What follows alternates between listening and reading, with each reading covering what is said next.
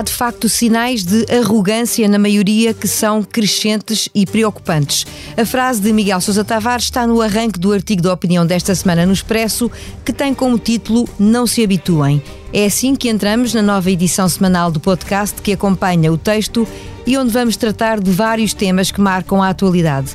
Um deles é um improviso reservado para a parte final desta conversa. Vamos então a isto. Eu sou a Paula Santos.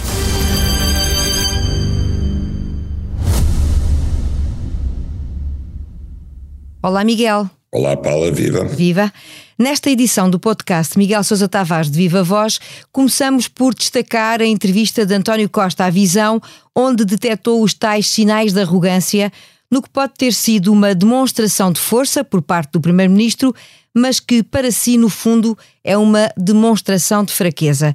Quer revelar-nos os seus argumentos? Bom, também não é exclusivamente resultante da entrevista que ele deu à visão, também de, de, do comportamento dele quando, quando foi das cheias em relação ao Presidente da Câmara de Lisboa, Carlos Moedas. São vários sinais que uhum. eu não uhum. sei se é de impaciência, se é de cansaço ou, de, ou se é de pura arrogância, mas dá-me ideia que António Costa uh, atua, mexe-se como se fosse a única personagem importante na cena política portuguesa e como se tudo o resto não lhe merecesse importância nenhuma e fosse quase uh, personagens menores que ele trata de, uh, passa a expressão, do alto da boca. Isso não é muito normal, como eu digo no meu texto, eu acho que ele não é uma pessoa com, com, com tiques ou instintos ditatoriais, mas de facto está a revelar alguma arrogância, mais do que da parte dos outros membros do governo, mas sim também essa arrogância parece-me um bocado transmissível ao grupo parlamentar do PS. O PS eh, voltou aos tempos em que ouvimos eh, António Vitorino dizer habituem-se, e António Costa repete essa frase, vão ser quatro anos, habituem-se, que é uma frase de mau agouro. Eu não gosto de ouvir, acho que em democracia não gostamos muito de ouvir, é um bocadinho a voz do rei que diz eu sou o rei e vou ser o rei durante quatro anos, portanto baixem a bolinha. São tiques de maioria absoluta, como de alguma forma alguns críticos até da área do PS e ex-governantes já vieram dizer, na sua opinião? São, são claramente tiques de maioria absoluta e tiques de quem não está para perder muito tempo, nem muita paciência, nem gastar muitos neurónios uh, a ligar ao que dizem as oposições e o que dizem aos outros. Isso é, foi particularmente visível na forma como ele tratou a iniciativa liberal, que, que, que, está para além da irritação, quer dizer, aquilo é mesmo quase má educação, e foi mesmo má educação. Má educação política, má educação cívica. A maneira como ele trata a iniciativa liberal é de quem não está sequer disposto a travar o combate político das ideias, a enfrentar as ideias da iniciativa liberal. E então despacham, com, despacham com meia dúzia de, de tiradas de mau gosto e de má educação, que de facto são típicos de quem eh, não é só ter, ter a maioria absoluta, é ter o rei na barriga. Eh, em relação à iniciativa liberal, o Miguel até tem uma explicação para a forma como o primeiro-ministro se refere ao partido. Tem a ver com o facto de ser diferente dos outros.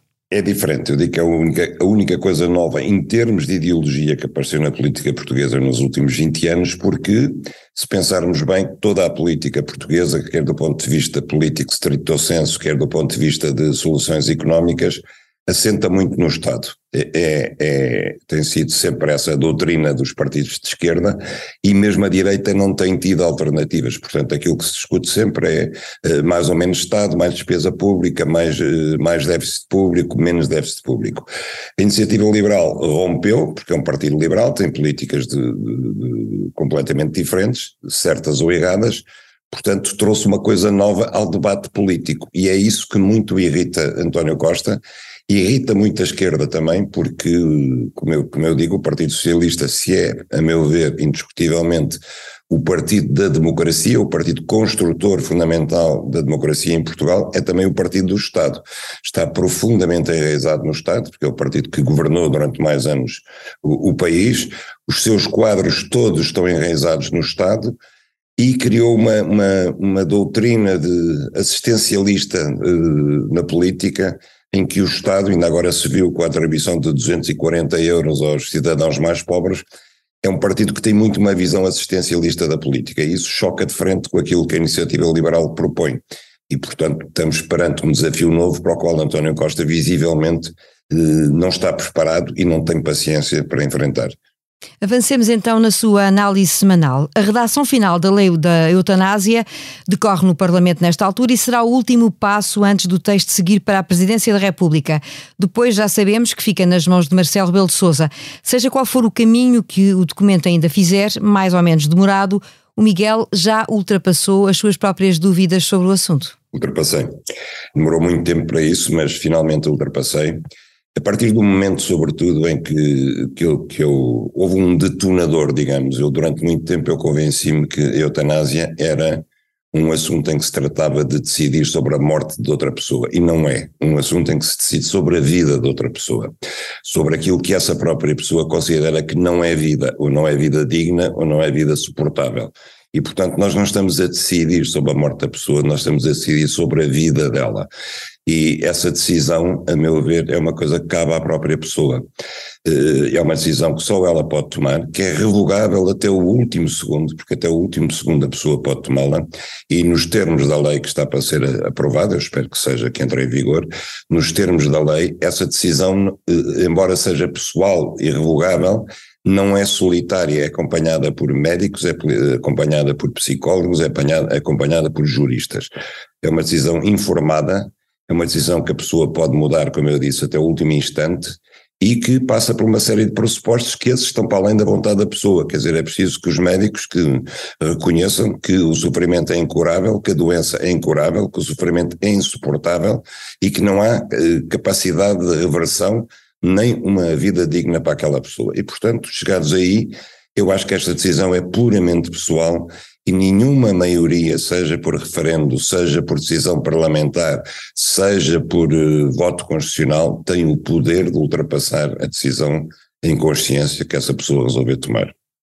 Seguimos então para um tema que tem marcado estes dias. Vladimir Zelensky saiu da Ucrânia pela primeira vez, desde o início da invasão russa, para se deslocar aos Estados Unidos, onde foi recebido com fortes aplausos e prometeu continuar a resistir e não baixar os braços.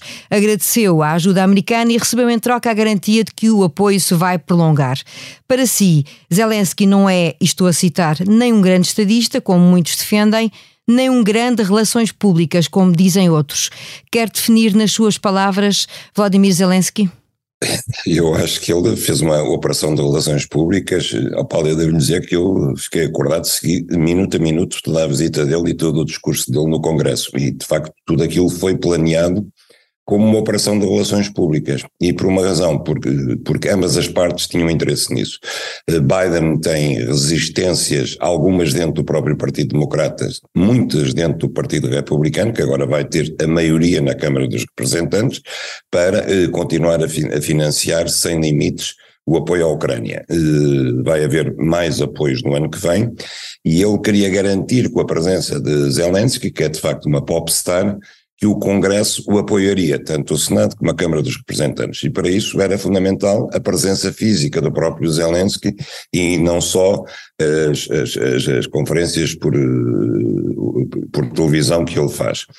Por outro lado, para Zelensky é absolutamente indispensável continuar a contar com o apoio americano e, sobretudo, com os mísseis Patriot, que são uma, uma fabulosa arma de defesa antiaérea. Portanto, juntou-se eh, a vontade coincidente de ambas as partes e foi isso que levou Zelensky a Washington. Agora, tudo aquilo foi encenado, quer dizer, o próprio facto dele aparecer vestido quase de camuflado com a célebre eh, camisola verde com botas militares. Tradicional camisola, não é? Ex exatamente, botas militares, ter feito esperar em pé Nancy Pelosi, que é presidente do, do, do Congresso, e, e, Kamala Harris, que é vice-presidente e também, por inerência, presidente do Senado, estiveram meia hora em pé à espera dele, além dos outros senadores. Tudo aquilo foi pensado e foi eh, jogado ao milímetro. E ele fez um discurso banal, disse umas quantas banalidades, pediu mais dinheiro, pediu mais armas, como sempre, Portanto, quer dizer, quando eu digo que ele nem sequer é um bom relações públicas, é porque um bom relações públicas é aquilo que consegue eh, mudar a opinião pública ou pelo menos alterá-la em favor do seu ponto de vista. Agora, quando se está perante uma opinião pública que à partida já está predisposta a aceitar os nossos pontos de vista, não é preciso ser um grande relações públicas. E é isso que Zelensky fez. Mas isto não é, não representa no fundo o sinal de força esta exibição até eh, de algum poderio e de influência e que isola ainda mais uh, Putin, na sua opinião? Com certeza que é um sinal de força quando se tem uma potência militar e financeira como os Estados Unidos a apoiar-nos a fundo perdido, digamos assim, é evidente que é um sinal de força, é evidente que ele saiu de Washington muito mais fortalecido, quer dizer, é evidente que uh, Putin olhou para aquilo uh, com preocupação, não é por acaso que no mesmo dia despachou o vice-presidente para a China, a China, para tentar mostrar eu também tenho os meus aliados do outro lado, não é? Uma guerra de poderes que resulta numa guerra no terreno que já dura há bastantes meses. Feita a revista. 302 dias. Feita a revista dos temas que marcam a crónica desta semana, seguimos para o improviso.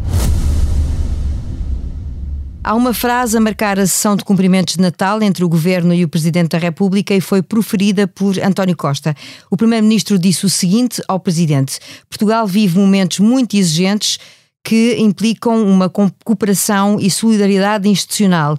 O que temos de fazer é dar as mãos e seguir juntos, lado a lado, nos caminhos que temos pela frente. Terá sido mais ou menos isto o que foi dito na sessão de cumprimentos um, no Palácio de Belém. Costa e Marcelo unidos no passado e condenados, Miguel, incontornavelmente a entender-se no futuro.